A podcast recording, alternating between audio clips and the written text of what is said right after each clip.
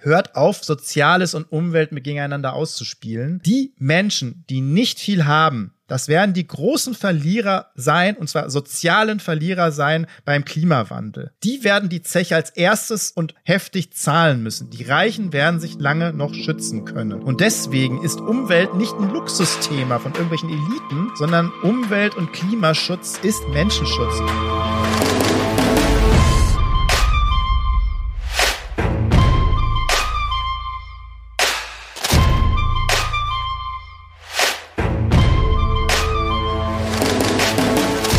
Hallo und herzlich willkommen zur heutigen Lobbyland-Folge. Wir freuen uns sehr, dass ihr wieder eingeschaltet habt und dabei seid.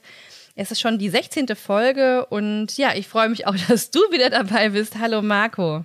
Hallo Sabrina. Grüß dich. Nach den äh, stürmischen letzten Tagen hast du alles überstanden, ja? Ja, also hier war es gar nicht so schlimm, aber ich habe natürlich mitgekriegt, wo das so richtig abging. Schön, dass du da bist und anscheinend das auch überstanden hast. Gerade so. Wir haben einen ähm, schönen Titel. Mhm. Doppelmoral hält länger. Mhm. Äh, dazu muss man und sagen, besser. und besser auch, genau. Und ähm, das geht auf Volker Pispers zurück. Der hat wortwörtlich mal gesagt, Doppelmoral hält eben einfach länger. Der berühmte Kabarettist und äh, Satiriker, der leider nicht mehr aktiv ist. Der hat ja vor ein paar Jahren gesagt, nee, tut mir leid, ist mir alles zu viel. Und äh, ihr geht mir auch so ein bisschen auf die Nerven. Nein, er hat das natürlich viel freundlicher ausgedrückt. Und jetzt hat er leider beschlossen, nicht zurückzukommen. Ein großer Verlust, finde ich, weil der hat wirklich politisch sehr viel auf dem Kasten gehabt und hat das richtig auf den Punkt gebracht. Richtig schöne Satire. Und ähm, leider sehr viel Wahrheit drin. Das werden wir heute in der Sendung sehen. Ja, dann schauen wir mal, ähm, was wir für schöne Beispiele finden werden, ähm, die mit Doppelmoral zu tun haben. Vielleicht fangen wir aber erstmal mit unserem typischen Start an. Gab es denn etwas Erfreuliches, etwas politisch Erfreuliches seit der letzten Sendung? Ja, es gibt natürlich immer was Erfreuliches und das sollten wir natürlich auf jeden Fall auch suchen. Ich meine, das ist jetzt keine Überraschung mehr, aber der Mindestlohn kommt. Also es soll jetzt dann auch wirklich in der Bundesregierung beschlossen werden.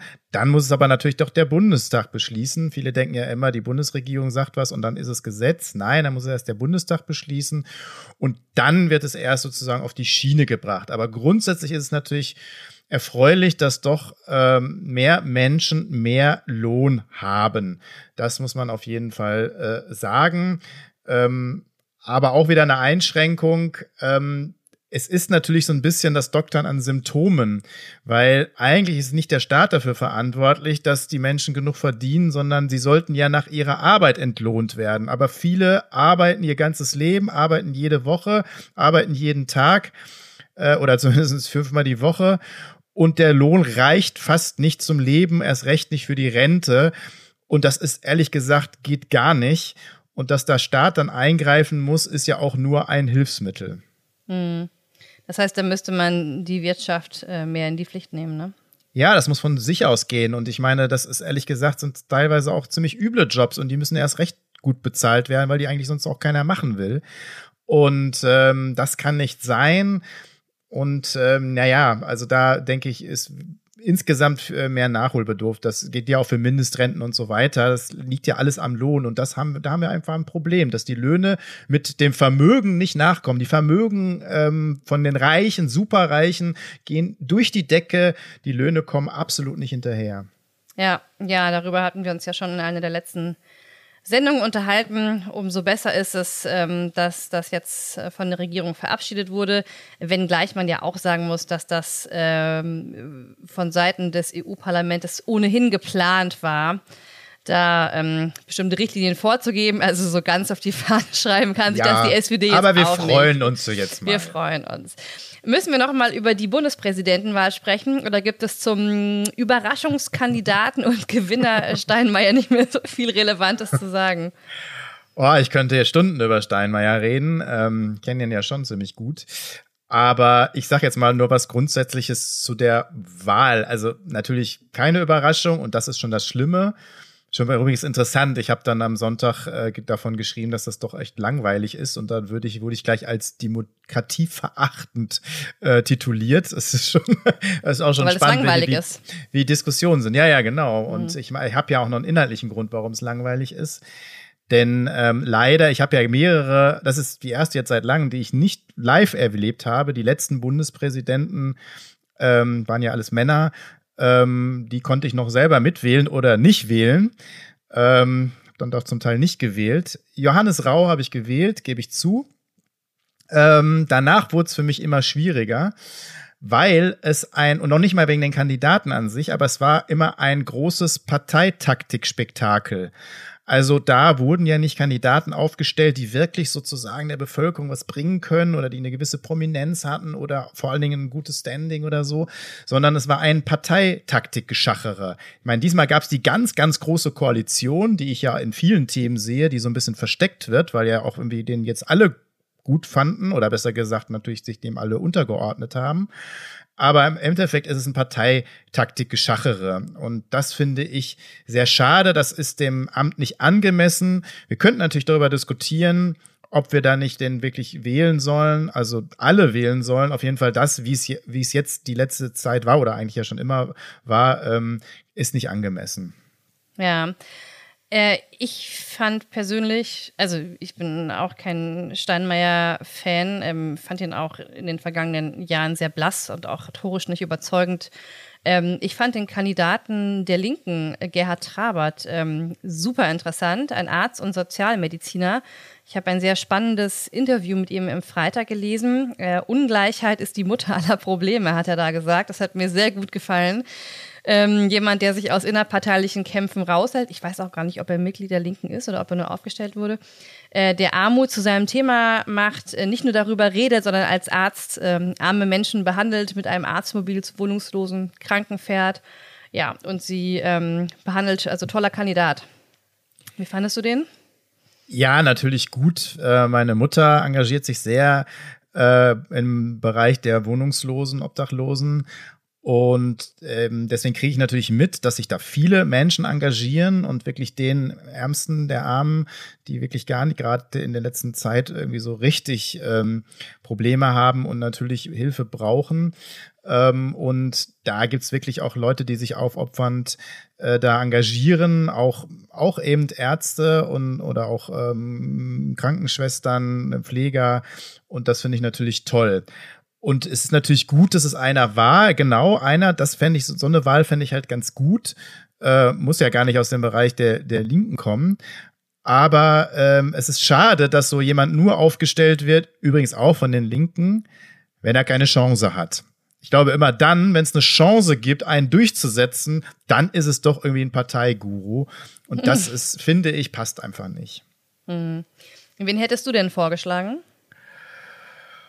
Puh, ähm, also wenn, ich habe ja mal gesagt, ich habe, oder besser gesagt, ich habe ja mal Claudia Kempfert, äh, Ökonomin, gerade im Energiebereich aktiv, und Maya Göpel, ähm, genau im gleich, kommt ja aus dem gleichen wissenschaftlichen Bereich, ähm, vorgeschlagen, die sollten Bundeskanzlerin werden, dann hätten wir wirklich mal eine gute Wahl. Ich meine, das trauen sich die Parteien ja sowieso nicht. Aber wenn es denn da nicht geht, dann doch zumindestens vielleicht für die Bundespräsidentinnenwahl in diesem Falle, weil ähm, ich glaube, wir brauchen welche, die nicht so parteiverhaftet sind und gerade jetzt natürlich jemanden, der im Energie-, im Umweltbereich wirklich Know-how hat, wissenschaftliche Kenntnis hat und äh, genau diese Zeit äh, hier nicht nur einleitet, sondern dann mit uns verfolgt und vielleicht da gute Anregungen geben kann, hätte ich jetzt ganz gut gefunden. Und beide können übrigens auch gut reden und ähm, sind äh, sehr engagiert. Ähm, ja, das wären auf jeden Fall mal zwei Persönlichkeiten gewesen. Und ähm, ja, wir haben uns ja in der letzten Sendung schon sehr intensiv mit der Energiethematik auseinandergesetzt, genauer gesagt mit der Energielobby.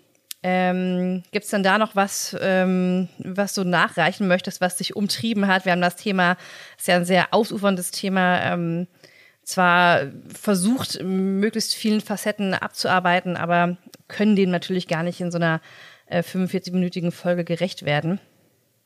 Ja, wir legen ja heute auch noch ein bisschen nach, also zum Beispiel bei Energiepreisen. Ähm, aber eine Sache nochmal äh, zu Atomen.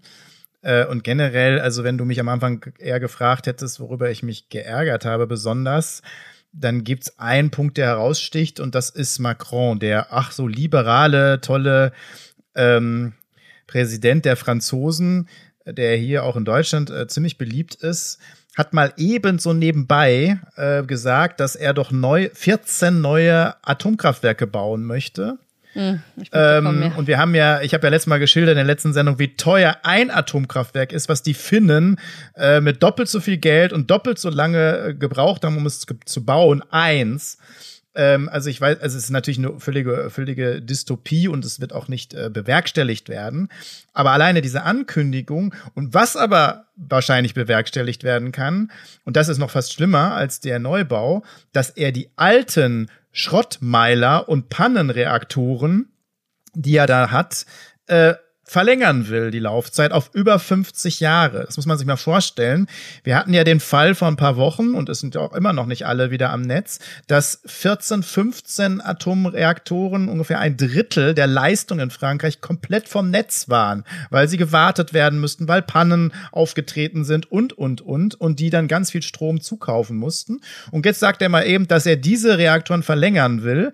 Also überlegt jeder mal zu Hause, ob er noch Geräte hat, äh, die technisch funktionieren müssen und äh, wo man viel auf Technik setzt, die älter als 20 Jahre sind. Und er will gerade die gefährlichsten ähm, Geräte überhaupt 50 Jahre laufen lassen. Das ist echt krass. Das ist wirklich krass. Ähm, und äh, da gab es keinen Aufschrei und das hat mich besonders geärgert. Und auch in Deutschland müsste ein Aufschrei kommen, weil die, die, die liegen nämlich ganz nah häufig an der Grenze. Warum? Damit sie den ganzen Scheiß bei einem Unfall nicht mitbekommen, sondern wir, weil der Wind kommt sehr häufig vom Westen. Das heißt, bei einem Gau kriegen wir den ganzen Mist ab. Deswegen bauen sie an die Grenze. Wenn sie Atomkraftwerke so toll finden, dann sollen sie sich doch in den Vorgarten setzen. Dann sollen sie im Élysée-Palast einbauen. Und dann kann Macron da wohnen und einziehen von mir aus. Aber nein, sie werden an der deutschen Grenze gebaut. Das ist übrigens Doppelmoral. Absolute Doppelmoral. Da ja, sind wir schon beim Die Grünen Thema. haben das auch nicht, äh, haben das, ja, die, die, die Grünen haben das auch nicht kommentiert. Ich habe nichts vielleicht. Ich habe nichts gehört. Also normalerweise hätte ich ja dann zum Beispiel von der Außenministerin was erwartet. Also wir hatten, als ich noch im Bundestag war, doch häufiger mal über den Ausschuss und über den Bundestag Gespräche mit Frankreich und auch immer wieder angemahnt über das Umweltministerium wegen dieser äh, Reaktoren, die so ja, hilfsbedürftig sind und ähm, mit so vielen äh, Pannen versehen sind. Und die gab es immer wieder, es wurde beschwichtigt und dann hat Frankreich auch gesagt, dass sie eben aussteigen ähm, und zumindest ähm, sozusagen nach 40 Jahren die abschalten. Aber so richtig äh, funktioniert das nicht. Hm. Naja, da sind wir ja schon wieder mittendrin im Energiethema. Wir wollten heute einen etwas anderen Schwerpunkt setzen ähm, nämlich das, was uns ähm, auch in der öffentlichen Debatte in den letzten Tagen und Wochen sehr beschäftigt hat. Es sind nämlich die gestiegenen Energiekosten. Also von links bis rechts äh, werden sie gerade heftig attackiert. Man sieht wieder Bilder von Benzinpreisen an Tankstellen. Marco, was äh, macht das mit dir? ja, also erstmal finde ich es interessant, ich kenne diese Bilder, die gab es schon vor 20 Jahren. Dann gab es immer wieder Aktionen. Die FDP hat gerne diese Aktionen an den Tankstellen gemacht von Rechten und wirklich äh, extrem Rechten kommt immer wieder dieser Kampf gegen ähm, Energiekosten, vor allen Dingen Benzinkosten. Ne? Also dann werden immer Autos gezeigt und es sind immer die gleichen Bilder.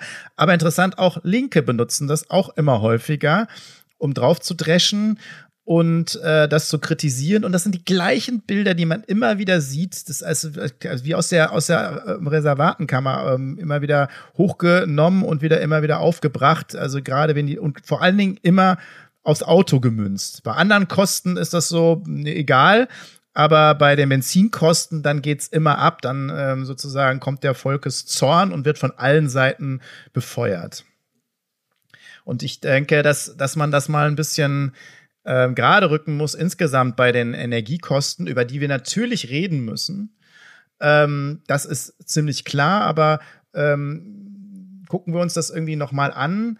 Ich, ähm, also erstmal muss ich sagen, ich bin wirklich einer, der alle Verkehrsmittel nutzt.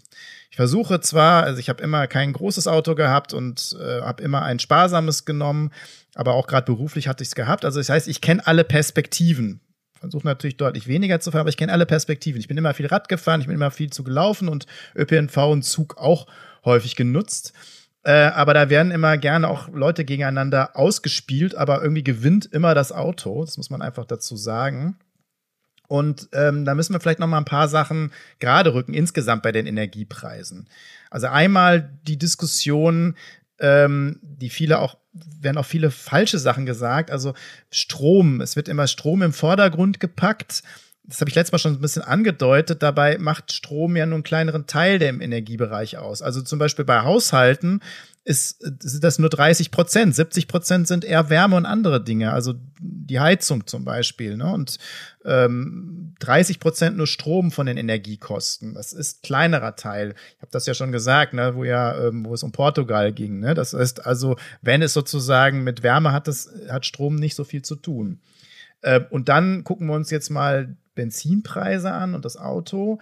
Ähm, das ist das sensibelste Thema, glaube ich, in Deutschland sowieso. Ne? Deutschlands liebste Kind, das Auto. Ähm, und da muss man aber auch mal gucken, wie, was, wie denn so ein Preis gestaltet wird. Ja, das sind Steuern, klar. Aber es ist natürlich die Endlichkeit dieser Ressource. Das kommt darauf an, wie viel gefördert wird. Wenn die OPEC sagt, sie fördern morgen ähm, mal eben 10, 20 Prozent mehr, dann würde das 20, 30, 40, 50 Cent ausmachen. Zack. Äh, aber und dann ist es natürlich auch, dass wir abhängig sind von dieser Ressource, also sie selber nicht herstellen können und selber da keinen Zugriff haben.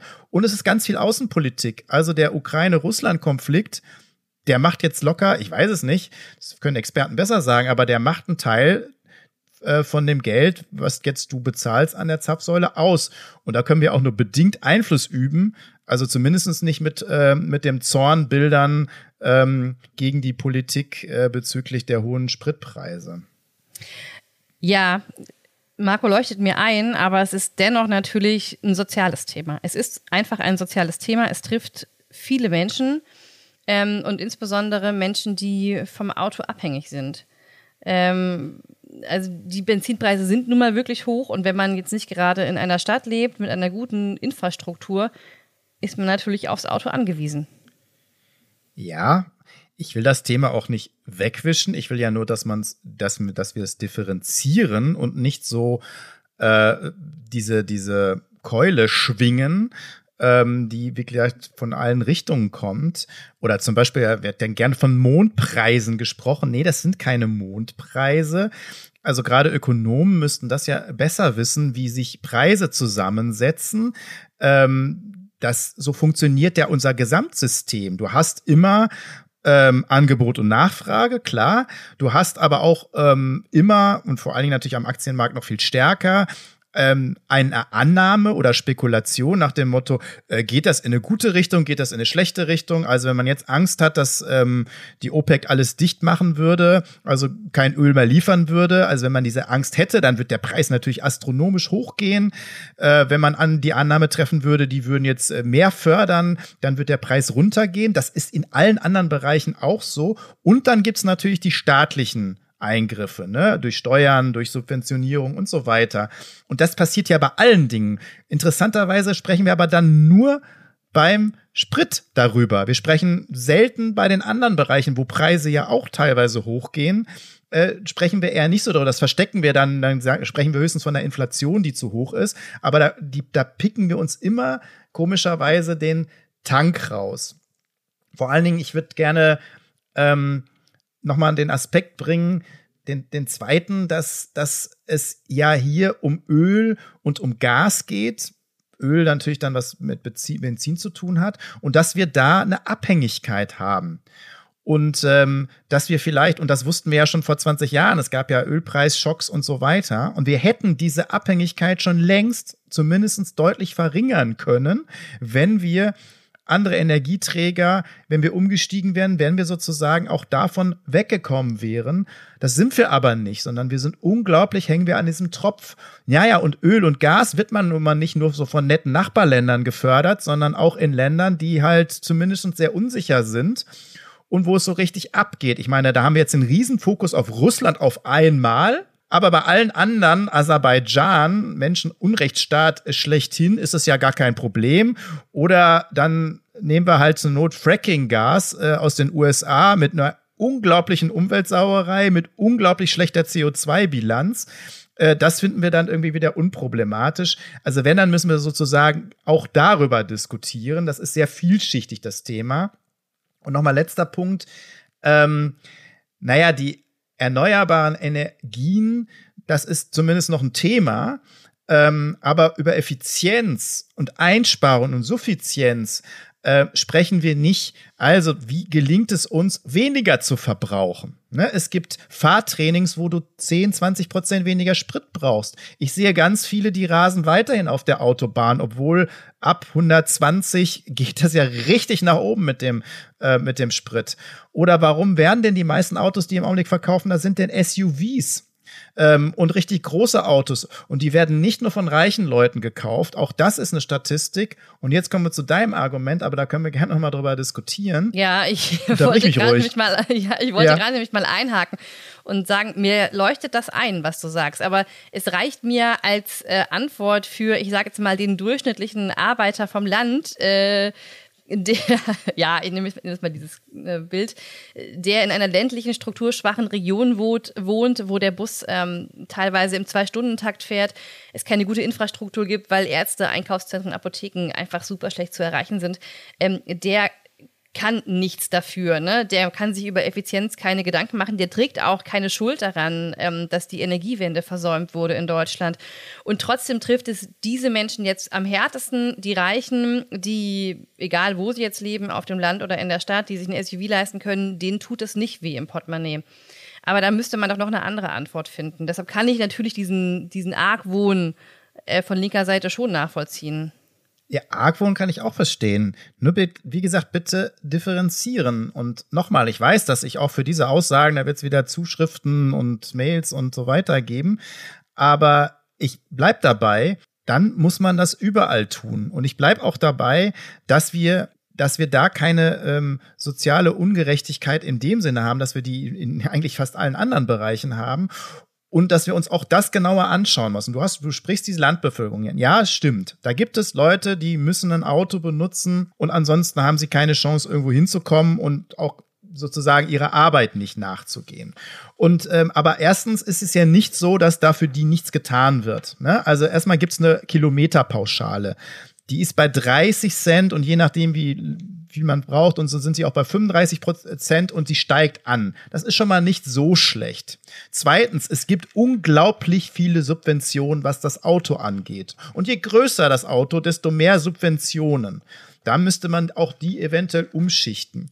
Dann haben wir letztes Mal die Geschichte von diesem Plug-in-Hybrid gehabt, ne, mit den 6.750 Euro, die einer dazu kriegt. Und dann, ähm, wenn wir das haben, rede ich jetzt mal von der Stadtbevölkerung. Was ist denn mit denen, die jährlich ähm, Erhöhung des ÖPNV-Preises mitnehmen müssen oder die auf die Bahn angewiesen sind und da jährlich irgendwie den Zuschlag bekommen, dass die Bahn immer teurer wird und die ja im Vergleich zum Auto immer noch schweineteuer ist. So, was ist denn mit denen? So, und proportional mit dem Vermögenshöhe steigt auch die Größe des Autos und überhaupt, ob sie ein Auto haben. Viele eher nicht so reiche Menschen haben teilweise gar kein Auto. Was ist denn mit denen? Wo sind die sozusagen, wo ist denn da der Aufschrei, wenn die ÖPNV-Kosten steigen, wenn die Mieten steigen äh, und so weiter, wo diese Menschen auch nicht dran vorbeikommen? Äh, das ist komischerweise dann nicht so ein riesiges Thema. Äh, und deswegen finde ich das sehr einseitig. Also natürlich müssen wir über Ungleichheit sprechen, aber dann müssen wir in allen Bereichen über diese Ungleichheit sprechen und nicht nur an der Zapfsäule, weil da ist es schon sehr differenziert zu sehen. Da jammern schon die am meisten mit den dicksten Autos, die sie nicht brauchen. Ähm, natürlich gibt es die anderen und da muss auch was getan werden, aber ich glaube, ähm, wir haben dann ein ziemlich hohes Ungleichgewicht gerade in anderen Bereichen. Was wäre dein Vorschlag, um das zu lösen? Ja, also, also, erstmal diese Doppelmoral abzuschaffen und äh, wirklich mal ein bisschen differenziert darüber dis zu diskutieren, so wie wir das jetzt machen. Ich finde ähm, das sehr einseitig und pauschal. Und ich bleibe dabei, das ist meine Hauptaussage, soziale Gerechtigkeit schafft man nicht mit billiger Energie. Äh, ich will das auch noch mal erklären. Ähm, und ich bin ja der Letzte, und das haben wir ja nun häufig schon in den Sendungen auch gehabt, der nicht eine Umschichtung haben will. Ne? Also wir haben soziale Themen angesprochen, werden das auch immer wieder tun. Ich glaube, dass es sehr ungerecht zugeht und ich würde da gern einiges verändern. Aber bei den Energiepreisen würde ich das nicht machen. Ich würde jetzt wirklich wegen der akuten Lage schon im Wärmebereich nochmal, das ist der höchste Posten und der trifft wirklich gerade die Menschen, die weniger Geld haben, weil Wärme brauchen sie alle im Winter. Ne, das ist sozusagen, da hat man wirklich gar keine andere Chance. Da würde ich vorübergehend handeln, aber den Preis an der Zapfsäule würde ich auf keinen Fall anders regulieren, weil der wird sowieso anders bestimmt und wenn es da jetzt noch mehr Konfliktstoff gibt in Ukraine, dann geht der sowieso hoch. Also da haben wir gar nichts gewonnen. Und ich würde halt mal umleiten, ähm, die ganzen Subventionen, die es gibt für Kerosin, für also für Flugzeuge, da wird sogar die Mehrwertsteuer erlassen, für die Dienstwagen, zumindest ab einer bestimmten Größe, also die, die vom Land auf dem Auto angewiesen sind, müssen aber kein SUV fahren. Den muss man nicht sozusagen subventionieren. Man muss nicht diesen Plug-in-Hybrid subventionieren. Diesel werden total subventioniert. Das könnte man alles nehmen, um dann zur Not auch noch die Kilometerpauschale nach oben zu setzen, aber vor allen Dingen in den ÖPNV zu stecken und den Verkehrsbereich, den ja wirklich da, wo Leute darauf angewiesen sind, günstiger zu machen und auch auszubauen. Ja, das ausbauen wäre sozusagen glaube ich, das Stichwort, ja. Hm. also das wäre mein Ja, es muss auch günstiger werden, ne? Und es muss auch günstiger sein, mit der Bahn zu fahren als mit dem Auto. Wie gesagt, ich weiß es. Und ich weiß auch, ich kenne viele auch aus meinem Bereich, da verdienen einige gar nicht so schlecht. Aber am Ende überlegen sie sich halt eine Bahncard nach, was weiß ich, zu nehmen oder doch mit dem Auto zu fahren, weil meistens ist es doch viel, viel günstiger, mit dem Auto zu fahren. Auch mit 2,50 Euro Sprit wird sich das nicht ändern. Und deswegen müssen Bahnfahrten einfach günstiger werden. Und ich habe noch einen Vorschlag, der ist wieder ein bisschen unkonventionell, aber ähm, den habe ich auch schon mal gemacht. Also ich war immer schon dafür, dass Mehrwertsteuer ähm, eher gesenkt werden, weil das ist die Steuer, die Verbrauchssteuer, die vor allen Dingen die Menschen trifft, die nicht so viel haben, weil sie überproportional von dem, was sie haben an Gehalt, an Lohn und so weiter, viel für diese Gebrauchsgegenstände ausgeben, wo eine Mehrwertsteuer drauf ist. Und deswegen ist es eine sehr unsoziale Steuer. Ähm, und ähm, man hat ja einen verminderten Steuersatz immerhin bei Lebensmitteln und so weiter. Übrigens auch bei Katzenfutter und Hundefutter, da bin ich nicht so ganz sicher. Ich weiß, ganz viele Hundebesitzer und Katzenbesitzer, ich liebe Aha. Tiere an dieser Stelle, aber ich weiß natürlich, ähm, aber ich weiß nicht, warum die einen verminderten Mehrwertsteuersatz mhm. haben. Aber ich bin dafür, den auszubauen, den, minder, den, den, den verminderten Mehrwertsteuersatz, auch für andere Produkte. Ähm, ich glaube, dass es übrigens auch jetzt die Wirtschaft äh, ziemlich ankurbeln würde nach äh, Covid. Ähm, dann bin ich aber dafür, dass ein dritter Mehrwertsteuer, der Luxussteuersatz eingeführt wird, der deutlich höher ist als der Mehrwertsteuersatz, den wir jetzt haben. Und da fällt nicht das normale Auto drunter, das spritsparende, aber ein SUV und bestimmte Sachen, die sehr viel CO2 ausstoßen, die sehr viel Ressourcen verbrauchen, wo Leute das auch nur kaufen, die sowieso viel Geld haben, die können auch noch mal ein bisschen äh, tiefer in die Tasche greifen dann hätten wir vielleicht ein bisschen mehr Gerechtigkeit. Aber das macht man natürlich nicht, weil man natürlich dann wieder die Leute schädigt, die viel Geld haben. Da wären wir wieder bei Volker Pispas, der hat mal gesagt, man schafft, also auch wenn man schafft sozusagen Regierungen und die werden immer wieder gewählt, obwohl sie sozusagen vor allen Dingen für die Vermögenden 80 Prozent ihrer Politik für die Vermögenden machen und vielleicht 20 Prozent für die anderen als andersherum. Und das ist leider auch bei den Steuern so. Aber nochmal, es ist, mir liegt mir wirklich am Herzen, auch wenn wir jetzt lange darüber geredet haben, hört auf, Soziales und Umwelt mit gegeneinander auszuspielen sowohl global und als auch national, passt das nicht und wird das nicht zum Erfolg fühlen. Die Menschen, die nicht viel haben, das werden die großen Verlierer sein, und zwar sozialen Verlierer sein beim Klimawandel. Die werden die Zeche als erstes und heftig zahlen müssen. Die Reichen werden sich lange noch schützen können. Und deswegen ist Umwelt nicht ein Luxusthema von irgendwelchen Eliten, sondern Umwelt- und Klimaschutz ist eigentlich Menschenschutz. Und es ist total ein total soziales Thema. Es gehört zusammen. Und wenn ihr soziale Gerechtigkeit schaffen wollt, dann bitte überall und nicht nur da, wo es dann vielleicht mal ganz cool ist und wo man Volkes Zorn dann irgendwie hervorrufen kann. Ja, auf jeden Fall nochmal ganz interessant, welche, welche Möglichkeiten es im Prinzip gäbe, ähm, über die Steuersätze ähm, zumindest in Ansätzen ein gerechteres System zu schaffen, äh, dass es auch überhaupt nicht diskutiert wird ähm, oder zumindest nicht so, dass, ähm, dass, die, dass es eine öffentliche Debatte wird in Talkshows oder wo auch immer, das spricht ja auch schon Bände. Aber über also externe Kosten müsste, müsste eigentlich eines der Themen sein, ähm, an dem auch viel mehr ja, Partizipation stattfinden müsste, ne? wo viel mehr Menschen beteiligt werden müssten, weil es ja letztlich auch deren Steuergelder sind. Weil du wirst ja. natürlich insgesamt ein soziales System schaffen müssen und trotzdem musst du sehen, dass die Preise das auch abbilden, also was sie auch an Schaden anrichten. Ne, Gesundheitsschaden, Klimaschaden, Umweltschaden und so weiter. Aber das, das müssen wir vielleicht nochmal wirklich auseinandersetzen, weil das ist natürlich immer so ein Begriff, der vielleicht ein bisschen sperrig ist. Aber man kann so viel machen eigentlich. Also das ist, äh, ich meine, das habe ich zumindest im Bundestag erlebt. Gerade was Steuern angeht, was Subventionen angeht, da ist so viel möglich. Und da hat man eigentlich immer eher das gemacht, was nur einigen wenigen nutzt. Aber die Bilder von Tankstellen ähm, triggern die Menschen. das wissen wir. Das weiß aber auch die Benzinlobby, die Mineralöllobby. Und äh, wir haben uns ja in den vergangenen Sendungen verstärkt mit der Ernährungs-, der Agrar- und eben auch der Energielobby beschäftigt und uns angeschaut, naja, welche politischen Weichenstellungen getroffen wurden, die im Sinne von Konzernen waren.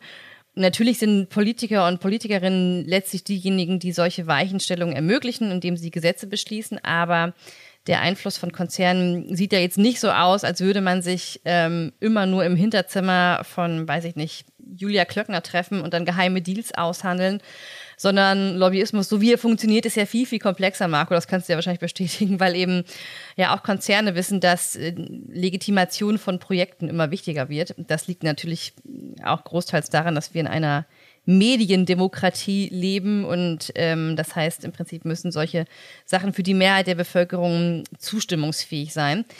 Das wissen auch Großkonzerne immer mehr und rechnen schon bei vielen Projekten, also bei Großprojekten wie neue Autobahnen, Bahnhöfen, Flughäfen, Gentechnik und so weiter, mit äh, zivilgesellschaftlichem Widerstand, ähm, weil sie eben wissen, dass ein Teil der Zivilgesellschaft äh, einfach nicht nur sagen wir mal, rechtsstaatlich korrekte und legale Entscheidungen einfordert, oho, sondern auch legitime und gerechte. Und genau deshalb haben Großkonzerne ähm, verstanden, dass sie ihre Strategien der Einflussnahme anpassen müssen. Und äh, da wollen wir uns ähm, in nächster Zeit etwas näher mit beschäftigen, denn was könnte cleverer sein, als ökonomisches Interesse mit Hilfe der Zivilgesellschaft durchzusetzen? Ähm, zumindest bei großen, milliardenschweren Projekten ist das mittlerweile gar nicht mehr so unüblich, sich ähm, zivilgesellschaftlicher Formen zu bedienen. Getreu dem Motto, äh, gegen Bürgerinitiativen helfen nur Bürgerinitiativen.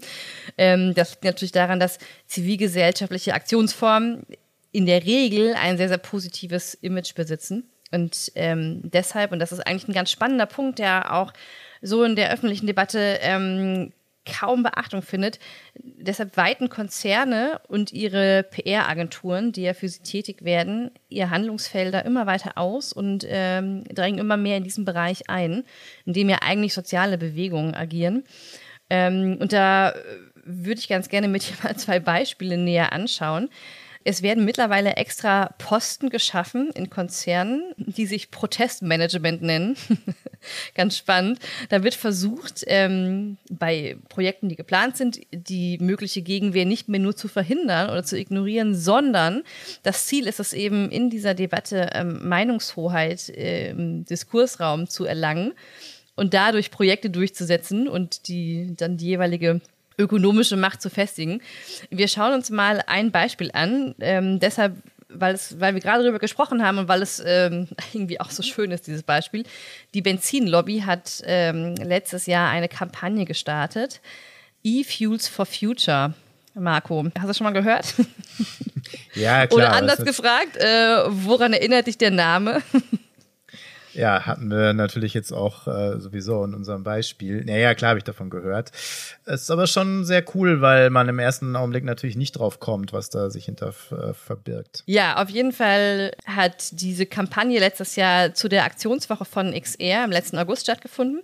Es ging darum, also E-Fuels sind synthetische Kraftstoffe, ähm, für die wurde demonstriert und die wurden hier als Teil der Lösung für den Klimaschutz präsentiert, muss man sagen. Nochmal zur Erinnerung, die Mineralölindustrie trägt ja mit ihrem Produkt Mineralöl einfach maßgeblich zum Klimawandel bei. Also ziemlich viel zu verlieren in der aktuellen ähm, Debatte.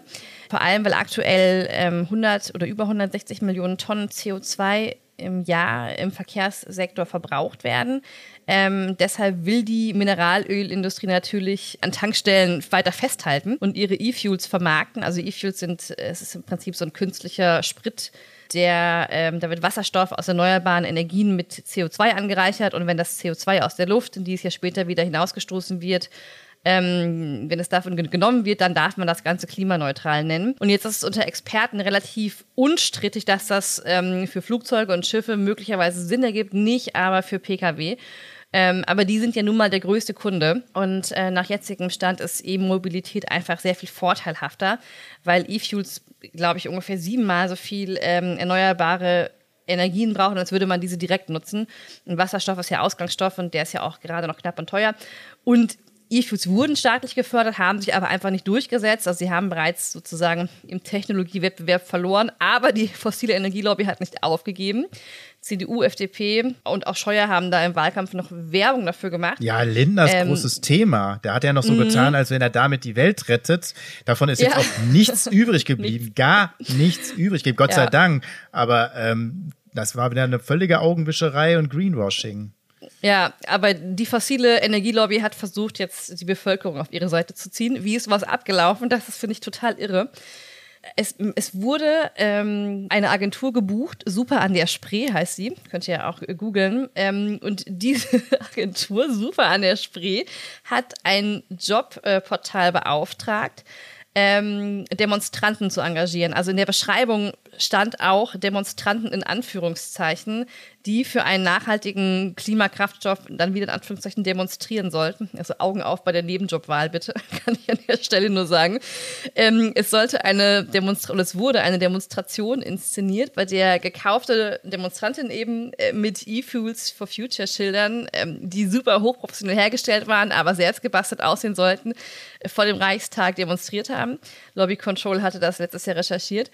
Und ja, mit dieser Kampagne wurde eben versucht, ähm, und das ist das Spannende daran, zum einen diese E-Fuels als Lösung für Klimaschutz zu präsentieren und darüber hinaus sich selbst noch, und das finde ich schon, das ist schon der Hammer, darüber hinaus sich selbst noch als Teil der Lösung der Klimakrise zu inszenieren. Das ist ja ein total beliebtes Mittel, sich an die Spitze der Revolution zu stellen aber eigentlich damit seine eigenen politischen bzw. ökonomischen Vorhaben äh, absichern zu wollen, weil man eben versucht, die Glaubwürdigkeit der Klimabewegung für seine eigenen Geschäftsinteressen zu kapern. Diese E-Fuels haben auch eine eigene Kampagnenseite, könnt ihr mal nachschauen, wo sie so typische ähm, zivilgesellschaftliche Elemente verwenden, sowas wie fragen sie ihren Bundestagsabgeordneten, ob er sich für E-Fuels einsetzt oder sie haben irgendwelche, irgendwelche ähm, Leinwände neben Tankstellen ähm, ähm, installiert, Klimaschutz könnte man tanken, äh, tankt E-Fuels und so weiter. Also das klingt jetzt irgendwie lustig, aber eigentlich ist das natürlich hochmanipulativ und total antidemokratisch, ja. Also diejenigen, die über politischen Einfluss und finanzielle Mittel verfügen, versuchen Bürgerinitiativen einzusetzen, um eigene ökonomische Interessen abzusichern. Ähm, das Ganze nennt man Astroturfing übrigens, das kommt aus den USA. Das ist ähm, vom Begriff her eigentlich so ein Kunstrasen ganz spannend und somit das Gegenteil von äh, natürlichen Graswurzelbewegungen. Also Graswurzel ist ja oft auch so synonym verwendet für Bürgerinitiativen, die vom Boden herkommen und aus sich herauswachsen. Und ähm, genau dieses Astroturfing ist mittlerweile ein ähm, ja super beliebtes ähm, Mittel, um auf die Öffentlichkeit Einfluss zu nehmen. Der Vorteil daran ist natürlich, dass diese ähm, Bürgerinitiativen ja meistens von diesem, naja, David gegen Goliath-Effekt profitieren weil der Schwächere hat ja fast automatisch die Sympathien auf seiner Seite. Ne? Also was gibt es glaubwürdigeres als eine neutrale, unabhängige Bürgerinitiative? Es ist eine super gute Tarnung. Ja, und, aber wir sind ja nicht ne? neutral ne? und unabhängig. Eben, genau. ja, das ist halt das Ding so, ne? Also hinter diesen falschen ähm, Graswurzelbewegungen stehen halt nicht selten irgendwelche Lobbyverbände, die wiederum halt professionelle PR-Agenturen beauftragen ähm, und halt ihre Mitarbeiterinnen als normale ähm, Bürger da einsetzen. Aber deswegen können wir natürlich von den Strukturen und von den Sachen auch was lernen. Ja, äh, für die anderen Bewegungen, die ja häufig sehr, naja, nicht so gut aufgestellt sind, sagen wir mal. Ähm, dass da also eine gewisse Professionalität, da kann man sich schon was abschauen. Aber natürlich, das ist, ist schwer, das manchmal zu unterscheiden. Das haben wir in anderen Bereichen auch gehabt, dass also gerade so Windkraftgegner ähm, und so weiter sind auch sehr stark ähm, gepimpert worden von bestimmten Stellen. Aber das ist wirklich eine, eine, eine Schlagseite, die immer stärker wird. Ja, also meistens ist es, also man muss dafür einen ziemlich hohen Aufwand betreiben, auch was Kosten und so weiter angeht. Ähm, deshalb wird das meistens nur bei, bei wirklich Millionen oder Milliarden schweren Projekten eigentlich gemacht. Aber vielleicht noch ein anderes Beispiel zu nennen, das ähm, geht auch in eigentlich im Prinzip in den Bereich ähm, der Lobby, über die wir auch schon gesprochen haben. Es gibt äh, eine Bürgerinitiative, die ist jetzt schon ein paar Jahre alt, die heißt ähm, Bürger für Technik. Also ein ganz harmloser Name, Marco, oder? ähm, offiziell ist das eine Gruppe von unabhängigen Bürgern, Ingenieuren, Chemikern und Physikern, die äh, platt gesagt fordert, äh, Atomenergie ist gut und alternative Energien werden überschätzt. Und äh, nichts deutet darauf hin, offiziell, dass sie irgendwie mit der Atomindustrie verbändelt sein könnten. Aber wenn man sich das anschaut, äh, spricht doch einiges dafür, dass das eine Tarnorganisation ist, diese Atomlobby, weil es total viele personelle Verflechtungen ähm, gibt. Ich gehe darauf jetzt nicht näher ein. Vielleicht nur ähm, ganz kurz, wie diese Gruppe arbeitet. Das ist nämlich total spannend.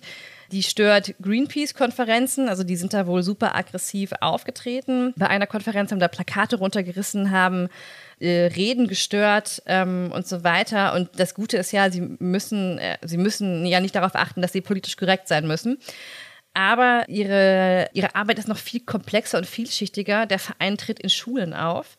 Und zwar versuchen sie auf im Prinzip Schüler und Schülerinnen Einfluss zu nehmen, indem sie ein ganz engmaschiges Netz an Internetseiten geknüpft haben. Also die hatten zeitweise bis zu 15 Informationsportalen, die hießen dann so, so wie kernenergielexikon.de, Kernenergiewissen, hatten sogar ganz provokante Namen wie die 968er und sowas. Und ähm, haben da eben neben Argumentationen, äh, neben Argumenten auch Referatshilfen angeboten. Ne? Gab auch sowas wie Abenteuerforschung oder Abenteuertechnik und so weiter. Das wird natürlich, ähm, wenn man da nicht genau ähm, oder wenn man da nicht äh, einen Lehrer hat, der da genau drauf schaut, ähm, sehr schnell als ähm, seriöse Seite abgetan und man blickt da nicht so schnell dahinter, wer eigentlich ähm, der Urheber ist. Die, diese Gruppe hat Leserbriefe geschrieben, die wurden in der FAZ, in der Welt, in der Süddeutschen veröffentlicht. Und das hat deshalb einfach so gut funktioniert, weil die Adressaten dem Sender die Informationen glauben. Ne? Also Bürgerinitiativen sind glaubwürdig, weil man davon ausgeht, dass Bürger gegen Konzerne und Behörden kämpfen, also eben auch gegen Atomkraftwerksbetreiber. Deshalb ist diese Art von getarnter Lobbyarbeit besonders heimtückisch, weil sie letztlich ja den Vertrauensvorschuss von Bürgern missbraucht. Und darüber hinaus ist es natürlich im höchsten Grade äh, demokratieschädigend. Das könnte man jetzt noch weiter ausführen, aber ich glaube, es ist deutlich geworden, ähm, worauf ich hinaus wollte. Marco, hast du ähnliche Erfahrungen gemacht in dem Bereich? Also gerade bei der Atomlobby, ich habe das gerade schon angesprochen, auch ähm, in, in, bei der Windkraftlobby oder auch das, praktisch bei der Gegenlobby dann zu Windkraftanlagen. Da wurden dann auch ganz viele Bürgerinitiativen gegründet. Manche wirklich, äh, weil man, keiner will das irgendwie vor seiner Haustür haben, auch, auch kein Windrad. Aber ganz viele wurden auch gesponsert und ähm, da gibt's auch eine Studie drüber, erwähne ich auch im Buch, dass man feststellt, dass es viel weniger gibt, als tatsächlich angemeldet sind oder auch immer kolportiert werden. Also sie geben auch an, dass sie viel mehr sind, als sie dann wirklich sind. Also auch das kommt dazu. Aber das Schlimme ist also nicht nur äh, Lehrerinnen und Lehrer und äh, Menschen sonst werden dahinter das Licht geführt, auch Ministerien, obwohl ich mir nicht glaube, dass das Wirtschaftsministerium das wirklich ähm, nicht wusste, aber das Wirtschaftsministerium unter Altmaier zum Beispiel haben dann da verlinkt und haben die auch immer zitiert. Und zwar wirklich gesponserte Bürgerinitiativen. Also das ist ein, ja, es ist viele haben keine Ahnung davon, dass es sowas auch gibt, aber äh, es ist schon sehr etabliert, dieses, diese Methode und auch diese, diese Ansätze. Ja, also die tauchen im Linkkatalog ähm, von ganz normalen Bürgerinitiativen auf. Ne? Die stehen neben Amnesty International beispielsweise. Ja, also man, das, das, man muss schon sehr, äh, sehr auf der Suche danach sein und sehr äh, viel Hintergrundwissen haben, um das teilweise ähm, Die organisieren teilweise auch Demonstrationen. Und dann gab es ja mal den Fall, dass dann ähm, die ähm, Mitarbeiterinnen, Mitarbeiter von den großen Energieversorgern, die haben ja schon auch eine Menge, dann ähm, freigekriegt haben, äh, wenn sie zu dieser Demonstration gegangen sind. Mhm. Das ist hm. auch lustig. Die Schülerinnen und Schüler werden beschimpft, wenn sie den mhm. den, den Unterricht ähm, schwänzen sozusagen und die kriegen extra dafür frei. Also ja. da gibt's natürlich eine gute, also zumindest eine zus gute Zusammenarbeit aber häufig werden sie halt auch gepimpert oder überhaupt erst äh, erstellt, ne? also überhaupt künstlich überhaupt äh, zum Leben gebracht. Naja, wir werden uns noch das ein oder andere Beispiel in den nächsten Sendungen anschauen. Das ist jetzt ja nur eine Strategie und ein Versuch der Einflussnahme ähm, auf Öffentlichkeit. Und ähm, ja, bin gespannt, was wir, was wir noch so zu Gesicht bekommen. Ja, kommen wir zu unserem letzten Thema. Es geht eigentlich wieder um Kosten. Und zwar, ähm, naja, hat auch, eine, hat auch mit Protest zu tun. Ähm, in letzter Zeit wurde sehr viel diskutiert und geschrieben über eine Gruppe, die ähm, zivilen Ungehorsam leistet, äh, die Initiative Letzte Generation ähm, die sich mit dem Thema Essensvernichtung beschäftigt. Ähm, vielleicht noch mal ganz kurz ein paar Fakten dazu im Hintergrund. Bei der Produktion von Essen wird ein Drittel ungefähr am Ende weggeworfen, also weltweit gerechnet. 1,3 Milliarden Tonnen Lebensmittel, also ein Drittel aller weltweit produzierten Lebensmittel, werden weggeworfen. In Deutschland sind das jedes Jahr circa 12 Millionen Tonnen. Wobei, das muss man dazu sagen, die Primärproduktion äh, einen Anteil von 12 Prozent hat die Verarbeitung wiederum 18 Prozent und der Handel nur 4 Prozent. Der Großteil entsteht mit 52 Prozent in privaten Haushalten. Also jeder Haushalt wirft demnach ungefähr 75 äh, Kilo im Jahr weg. Ja, Marco, was hat das äh, mit Energie zu tun und was hat das mit ähm, Lobbyismus zu tun? Also mit Energie erstmal sehr viel und mit Ressourcen. Ne? Also es ist natürlich erstmal eine Ressourcenvernichtung und du musst ja natürlich ganz viel Energie auch aufwenden und leider ja eben noch viel Energie, die CO2 freisetzt oder Methan freisetzt, wenn du diese Lebensmittel überhaupt erstellst. Nun wissen wir da, natürlich Fleisch musst du, brauchst du besonders viel ähm, Energie und besonders viel CO2 wird dabei freigesetzt und auch Methan durch die Rinder. Ähm, bei der Produktion von Fleisch, aber auch bei allen anderen Nahrungsmitteln ist das natürlich so. Und äh, klar, wenn man äh, sagt, ähm, dass man ein Drittel weniger Nahrungsmittel erzeugen bräuchte, braucht man auch ein Drittel weniger Energie. Das hat also schon mal sehr viel damit zu tun. Außerdem ist es natürlich bei, ist es ein Nahrungsmittel. Ne? Das sind jetzt keine Tische, die hergestellt werden, wo nach dem Motto die Späne dann irgendwie noch äh, verfeuert mhm. werden oder so. Oder Spanplatten gepresst werden. Nee, ähm, das sind Lebensmittel und es sterben jeden Tag immer noch sehr viele Menschen an Hunger. Ne? Und ähm, auch in Deutschland werden die Schlangen immer länger bei den Tafeln und sonst wo, die das nicht mehr unterbringen können, wo auch die Menschen auch nicht genug zu essen haben. Und das ist natürlich schon perfide, wenn dann auf der anderen Seite so viel weggeworfen wird. Ne? Kann natürlich jeder selbst was tun, aber trotzdem bleibt ja sehr viel auch noch übrig, was im Handel und so weiter ist.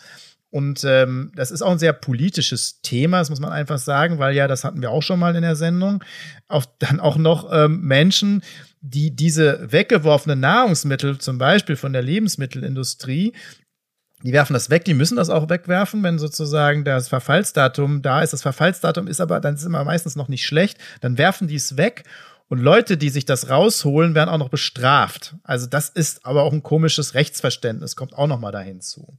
Also es ist auch noch ein sehr politisches Thema und deswegen gehen die jetzt auch gerade auf die Barrikade, ähm, weil das hat natürlich den Umgang mit unserem Planeten, mit den Böden, mit Energie, mit Umwelt, mit Klima, mit all dem zu tun. Ja, diese Initiative hat ja gefordert, dass es ein Essen-Retten-Gesetz gibt. Das Beispiel ist, glaube ich, Frankreich, wo es ja in großen Supermärkten ähm, verboten ist, Essen wegzuwerfen. Das soll weiterverwendet werden oder gespendet werden. Das fordern sie hier auch. Özdemir hat ja die Forderung eher kritisch gesehen. Also er hat ähm, gesagt, naja, man kann Supermärkte zum Spenden nicht verkaufter Lebensmittel gesetzlich nicht verpflichten.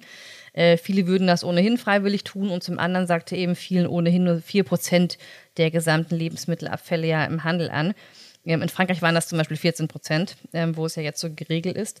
Er hat ähm, ja nochmal auf äh, ambitionierte Zielvereinbarung, ich zitiere, mit der Wirtschaft hingewiesen, ähm, dass er diese Abfälle in jedem Sektor reduzieren möchte. Also er setzt im Prinzip wie seine Vorgängerin auf freiwillige Selbstverpflichtungen.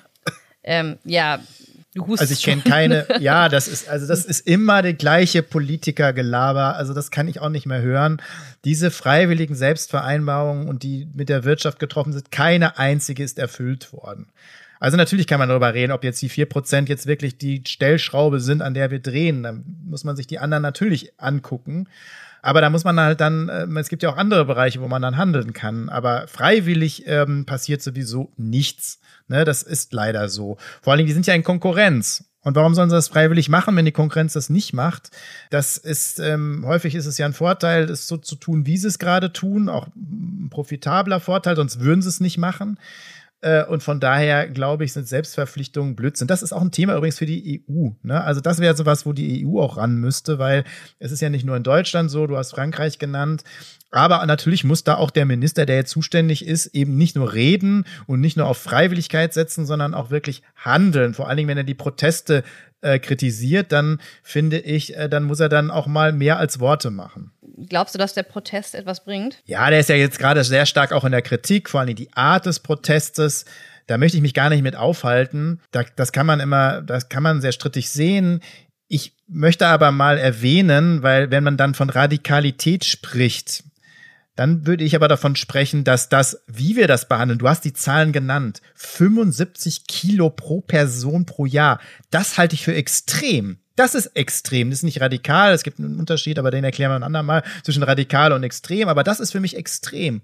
Oder wie viel Feuer weggeworfen wird. Und dann hungern die Menschen auf der anderen Seite. Dann haben wir eigentlich ein, Klimaproblem. Da haben wir ein Umweltproblem. Und dann wird so viel weggeworfen. Das ist doch extrem. Und nicht die Menschen, die dagegen äh, äh protestieren, sind radikal. Ne? Sondern es ist ja gut, dass das endlich mal jemand überhaupt macht. Und der, der Vorwurf, der dann gemacht wird, auch von Özdemir, finde ich ein bisschen an den Haaren Haaren herbeigezogen nach dem Motto, dass das sozusagen ein Ergebnis verhindert. Nee, also das verhindert kein Ergebnis, das bringt das Thema mal an die Öffentlichkeit. Natürlich kann man sich immer darüber aufregen und man kann darüber streiten, ob das jetzt gerechtfertigt ist, die Art und Weise. Aber das ist gerade jüngere Menschen machen, finde ich erstmal richtig und gut. Und das muss auch gemacht werden. Ansonsten passiert nämlich nichts. Und freiwillig passiert auch nichts. Deswegen müssen wir darüber diskutieren. Deswegen reden wir darüber. Deswegen muss man die Zahlen nennen. Das, deswegen muss man aufklären. Und deswegen muss man dann Prinzipien finden, wie man was ändern kann. Ich bin ja immer der Meinung, generell, das ist ja auch ein bisschen die Aufgabe von Lobbyland, dass wir ein bisschen vielleicht auch nochmal darauf hinweisen, wie man denn jetzt wirklich auf Themen aufmerksam macht oder auch dann lobbyiert. Ne? Also von der Seite, die keinen Einfluss, die nicht so viel Geld haben, aber mit Menschen dann versuchen, Politik zu verändern und zu beeinflussen. Ich glaube, alles, was sich immer in Berlin abspielt, ähm, wird da sowieso nicht wahrgenommen. Also im Bundestag zumindest nicht. Ne? Ich habe ja gesehen, da gab es jeden Tag Aktionen, Demos. Das nimmst du nicht mehr wahr, selbst wenn es deine Themen sind. Also ich bin stark der Meinung, das muss es alles geben, aber ähm, dass man viel stärker im Wahlkreisen, vor Ort, wo die Abgeordneten dem Wahlkreis verpflichtet sind und wo sie auch noch mal ab und zu sind. Die, manchen, die meisten leider nicht mehr so viel, aber wo sie trotzdem ab und zu hin müssen, wo sie ein Wahlkreisbüro haben, wo sie eine Partei haben, dass man da noch am ehesten die auch wirklich mal dazu bringt, sich mit dem Thema auseinanderzusetzen. Ansonsten verstecken sie sich, sagen, ist nicht mein Thema oder nee, mein Koalitionspartner sieht das aber sowieso anders. Ich finde das ja eigentlich richtig, aber die FDP ist da blöd oder die Union ist da blöd. Also das, das kenne ich, diese Spielchen. Und deswegen muss man, glaube ich, die Abgeordneten vor Ort äh, viel stärker konfrontieren. Und das, glaube ich, hat noch eine bessere Chance. Aber ihr müsst sie nicht nach E-Fuels fragen. Nein, aber. Das müsst ihr nicht machen. Trotzdem glaube ich natürlich, dass du verschiedene äh, Mechanismen und Maßnahmen brauchst. Natürlich, ähm, und manchmal brauchst du Sachen, sonst wären sie gar nicht mehr medial, die alle sehr friedlich, bürgerlich, äh, zahm und so weiter was machen, das nimmt überhaupt keiner mehr wahr. Und ich sage voraus, dass die nächste Generation der Klimabewegung die auf die Straße geht. Da werden wir uns alle die wieder zurückwünschen, die im Augenblick äh, demonstrieren. Das wird eine ganz andere Nummer werden, wenn weiter nicht gehandelt wird. Und das glaube ich einfach im Augenblick sieht es nicht danach aus, als dass ein paar mehr schöne Worte und ein paar weitere freiwilligen Vereinbarungen ähm, sehe ich da nichts. Dann sind wir schon fast am Ende, aber natürlich muss äh, die eine Frage noch kommen. Es war nämlich der Skandal der letzten Tage. Jennifer Morgan kommt eine wichtige Funktion im Außenministerium für internationale Klimapolitik. Sie ist ja ehemalige Greenpeace-Chefin, ja, und kommt jetzt ins Auswärtige Amt. Und dieser Personalienwechsel hat äh, die Gemüter erregt auf allen Seiten. Naja, vor allem auf der rechten konservativen Seite natürlich. Ja, Marco, wie findest du das? ja, also wir müssen aber auch da natürlich über Doppelmoral sprechen. Ich sage aber erstmal auch was, was ich nicht so gut finde. Also ich habe ja mit dem Kollegen Gerd Schick damals äh, finanzpolitischer Sprecher der Grünen. Heute macht er die äh, Bürgerwende, Finanz, Bürgerfinanzwende, einen Kodex erstellt, wo wir einen auch vereinbart haben, dass wir eben nicht diesen Wechsel, diesen Seitenwechsel, den es gibt ja hauptsächlich von der Politik in die Wirtschaft, äh, aber auch andersrum, also natürlich dann nicht in die Wirtschaft, von der Wirtschaft in die Politik oder eben jetzt dann von einer NGO in die Politik, wo wir da einen Drehtüreffekt sehen und den unterbinden wollen oder zumindest so eine Abkühlphase haben wollen. Das haben wir in unserem Kodex reingeschrieben. Und natürlich muss man sagen, das gilt natürlich dann auch für Lobbyarbeit bei einer NGO und auch für Greenpeace. Deswegen, ich hätte es nicht gemacht. Ne? Also ich hätte sozusagen jemanden nicht geholt, direkt von einem Posten, einem wichtigen Posten, einer NGO dann an einen wichtigen Posten ins Ministerium. Sie kann ja Beraterin oder man kann mit der sich zusammensetzen und irgendwann ist das auch möglich, wenn dann eine Abkühlphase war. Aber ansonsten, natürlich nimmt sie im Gegenteil zu vielen anderen, nimmt sie Fachverstand mit. Sie wird, also er hat den Posten gekriegt wegen des Fachverstandes und natürlich muss man sagen, sie kommt ja nicht nur aus dem Fach jetzt bei Greenpeace, sie hat ja schon für Merkel Reden geschrieben. Das weiß zum Beispiel fast keiner. Das wird nicht groß kolportiert, als Merkel noch Umweltministerin äh, war, also schon länger her. Ähm, also die ist ja natürlich in diesem Bereich eine wirklich hoch angesehene Expertin. Trotzdem hätte ich das gerade eben wegen des Geschmäckles nicht gemacht. Aber alle, die jetzt verurteilen, für die wir an alle anderen Dinge nie ein Problem, wenn wirklich die schlimmsten Lobbyisten Gesetze schreiben, in Ministerien unterwegs sind und so weiter oder andersrum, dann ist es nie ein Thema gewesen. Und jetzt aufzuschreien, das ist wirklich hochgradige Doppelmoral, das muss man einfach mal sagen. Vor allen Dingen, dann frage ich mich, aber da, da sieht man mal, was wir für eine Empörungs- und für, für eine Schlagseite der Empörungskultur in Deutschland haben. Wenn man sich das ein, wenn man das mal eingibt, äh, Jennifer Moore, dann kommen da ganz viele Berichte und bei in den in den Twitter sonst was Blasen ist das äh, ist das ja völlig explodiert. Wenn man dann aber mal eingibt, den Kollegen äh, Jörg Cookies, den kennen die meisten überhaupt nicht, ja, weil es gar kein großes Thema äh, war. Den hat Olaf Scholz schon vor Jahren in das Finanzministerium geholt. Ich sag gleich was zu dieser Person.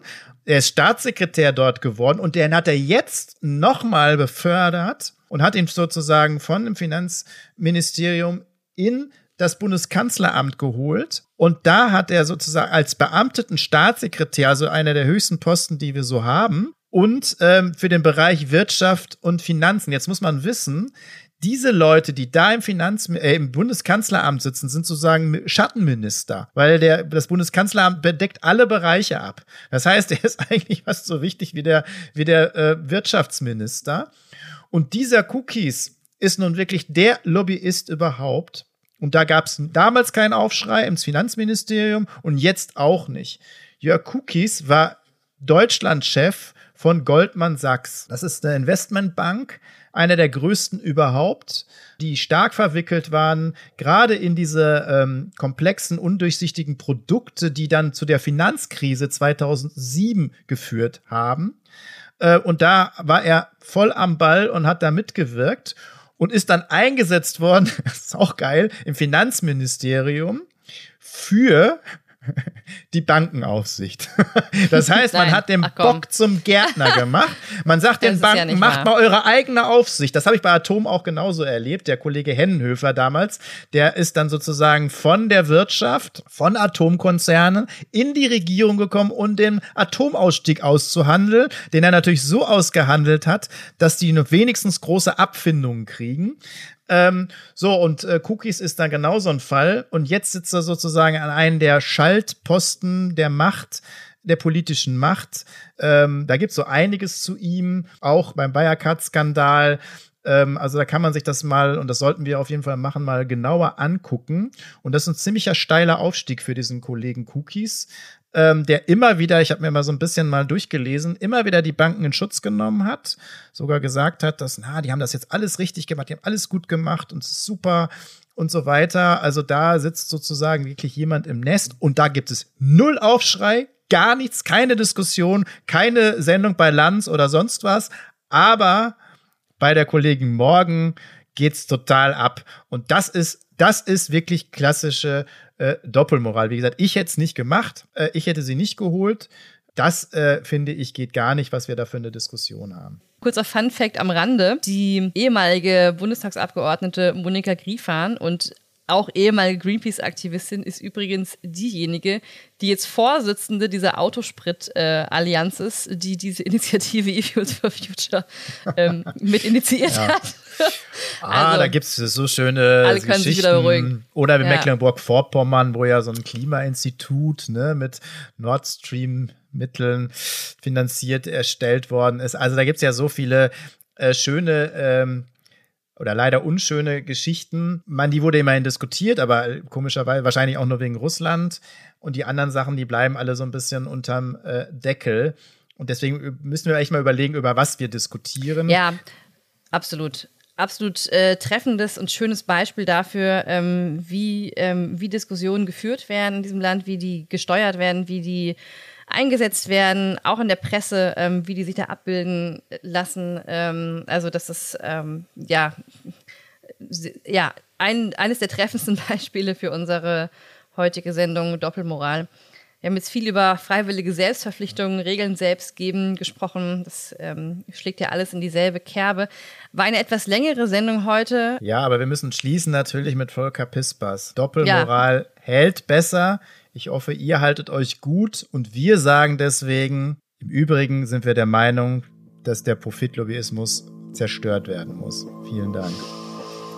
Hätten wir das jetzt zusammen sagen sollen. Machen wir nächstes Mal. Tschüss.